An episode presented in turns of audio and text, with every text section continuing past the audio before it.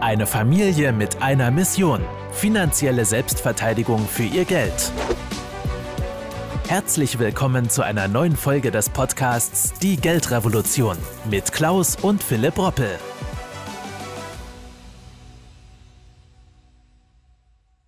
Ja, jetzt kommt der zweite spannende Teil mit Professor Dr. Otte, der sich nun ja nicht nur mit dem Weltsystemcrash in der letzten Bestseller-Ausgabe beschäftigt hat, sehr umfangreich, sondern ich möchte auch nochmal richtigstellen, das sehe ich also auch so, er ist äh, von einigen Medien nur als Crash-Prophet mehr oder weniger mal äh, tituliert worden, was aber nach meiner Einschätzung auch so nicht stimmen kann. Denn jemand, der ein sehr volkswirtschaftliches, breites ökonomisches Verständnis hat, äh, muss die Möglichkeit haben, letztendlich auch mit seinem Wissen die verschiedensten Punkte zu diskutieren. Das ist auch unser Ziel, denn wir müssen, wenn wir über den Wohlstand sprechen und auch über Vermögensaufbau, gerade mehr Vermögen in Deutschland zu schaffen, eben über den Tellerrand hinausschauen.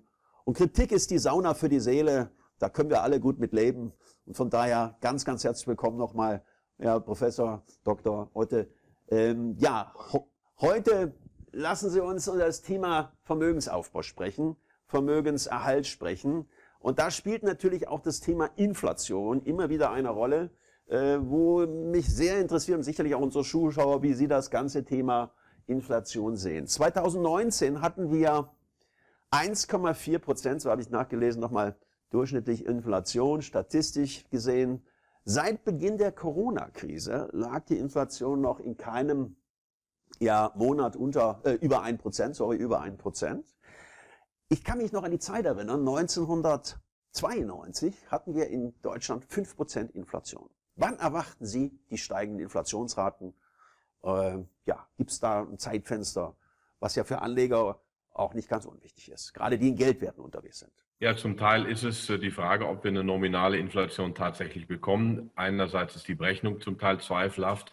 Ich habe das ja immer früher auch schon gesagt, vor acht, neun Jahren schon. Es gibt in den USA auch Statistiken, die zeigen, dass die alten Berechnungsmethoden, also man hat es ja oft geändert, viel höhere Inflation ausweisen würden. Das liegt am Warenkorb, Mieten steigen, Gesundheitskosten steigen, vieles steigt. Gut, der Stereo- äh, und der DVD-Player steigt nicht unbedingt, aber es steigt vieles. Also das Leben wird teurer, auch vielleicht dadurch, dass Steuern steigen durch die kalte Progression, wie auch immer. Also die Mittelschicht wird auch ohne Inflation abgeschöpft, möchte ich sagen.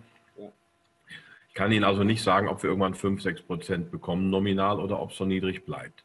Tatsache ist, dass der Wertverlust real gegeben ist und dass der aus meiner Sicht deutlich über einem Prozent liegt.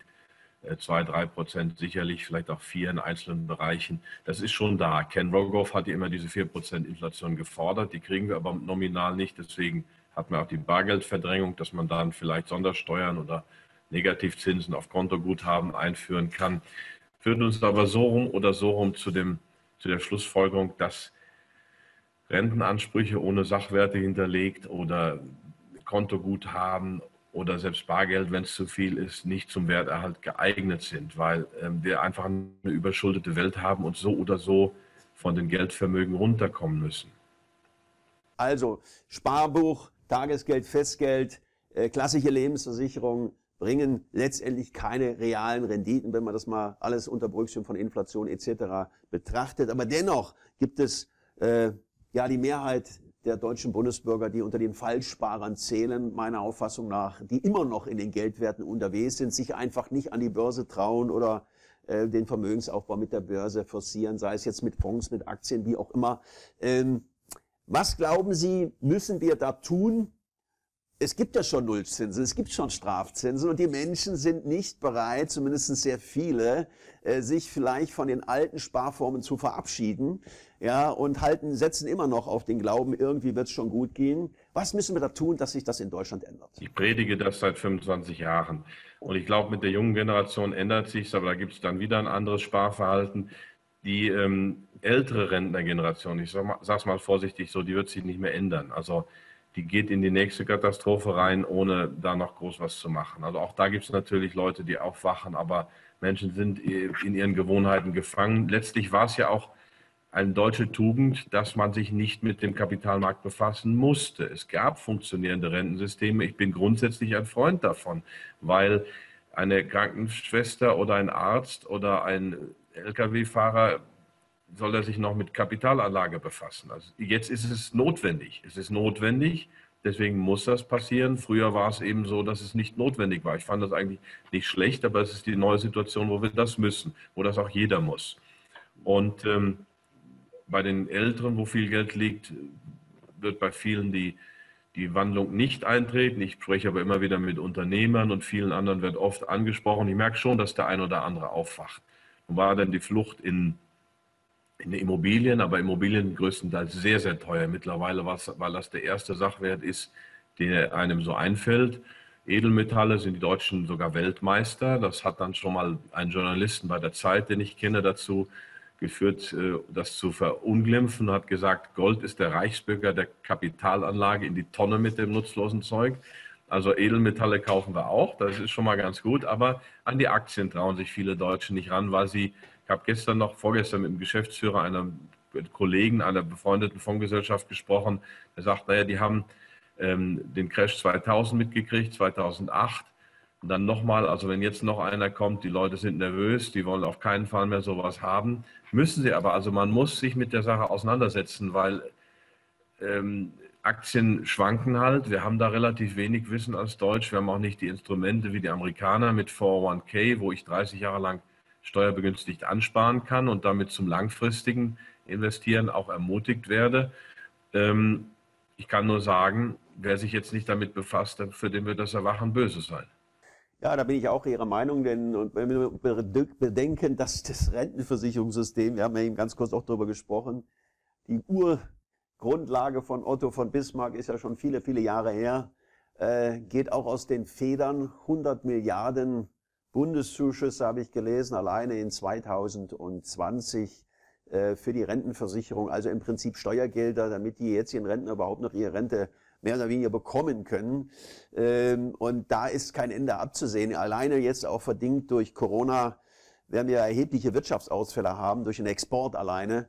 Und das bringt natürlich die Sozialsysteme auch in eine echte Herausforderung für die nächsten Jahre. Mit der Maßgabe, dass wir dann natürlich wenn wir nicht auf privates Vermögen zurückgreifen können, damit sind die Bundesbürger gemeint, auf ein gutes, ordentliches privates Vermögen, was in Sachwerten aufgebaut ist, ja, eben in die Grundsicherung kommen oder in Hartz IV, wie auch immer. Und das kann ja nicht das Ziel äh, für Deutschland sein, als ein Land mit Made in Germany. Aber was die Vermögensaufbausituation anbelangt oder den privaten Vermögensaufbau und Schutz anbelangt, können wir nicht von Made in Germany reden. Das ist ja mehr oder weniger ja, der Verfall, sorry, äh, in die nicht nur Null- und Strafzins, sondern in die Steinzeit. Denn ich finde es bitter, wenn wir hier nicht gemeinsam einen Durchbruch schaffen, dass auch der Staat im Prinzip die private Vermögensbildung ne, nach vorne bringt. Wie ist da Ihre Meinung? Können wir das äh, von der Politik irgendwie erhoffen oder zumindest erwarten, äh, dass da was passiert? Nein. Und äh, ich meine, Daniel Stelter nennt es ja Sparen ohne anzukommen in seinem Buch Das Märchen vom reichen Land. Wir sind kein reiches Land. Wir haben großes Industriepotenzial, wir haben noch etwas Bildung, die Spitzenuniversitäten wandern ab. Aber der Durchschnittsbürger in Deutschland, wir sind die Ärmsten in der Eurozone. Das muss man immer wieder wiederholen. Wir sparen zwar, aber wir machen dann nichts draus, sondern es wird im Gegenteil weniger, während die Italiener zum Beispiel ein dreifach so hohes Haushaltsvermögen haben wie die Deutschen im Median. Das ist schon, das ist bitter, das ist ganz bitter. Wir finanzieren also tatsächlich andere Länder mit, legen das Ganze in Geldforderungen an, Tage-2-Salden oder Forderungen gegen andere Länder, also auf dem Konto, Kredite, Darlehen, wie auch immer man das nennt. Und das wird weniger durch die Inflation. Und die anderen nehmen noch Kredite auf und kaufen sich dafür deutsche Unternehmen, deutsche Mittelständler. Ich kann das nur immer überall wiederholen. In der Politik ist da kein Verständnis zu erwarten, vielleicht von Herrn Friedrich Merz noch, aber der ist natürlich Lobbyist für sein eigenes Großunternehmen.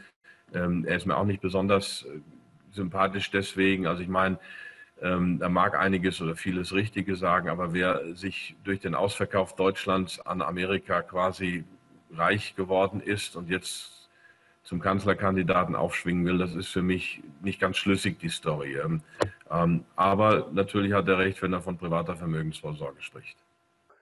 Ja, dann ist die Frage, die uns auch alle bewegt, äh, wenn man sich mit Geldanlage auseinandersetzt, auch mit der Börse, aktives, passives Management ist immer heiß diskutiert. Ja, äh, die ganzen ETFs, der der der der Boom der ETFs. Wie ist da ganz kurz Ihre Meinung zu? Ist das eine Empfehlung für den Privatanleger oder ist es auch eine Gefahr?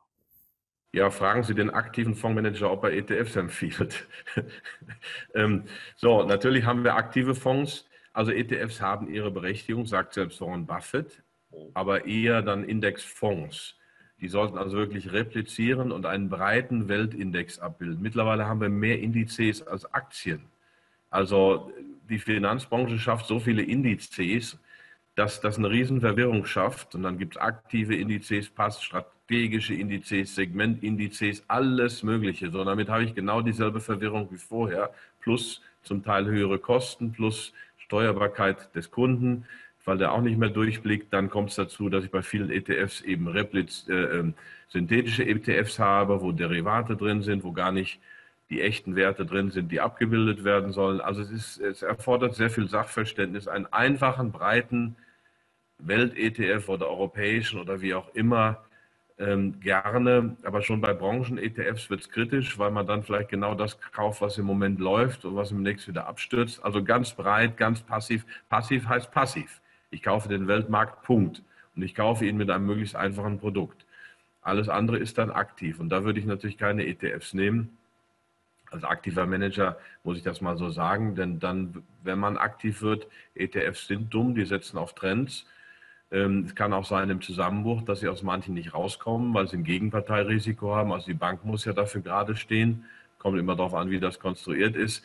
Also ähm, natürlich empfehle ich aktive Fonds, drei oder vier, aber ein ETF, ein breiter ETF als Basis ist sicherlich eine gute und legitime Sache.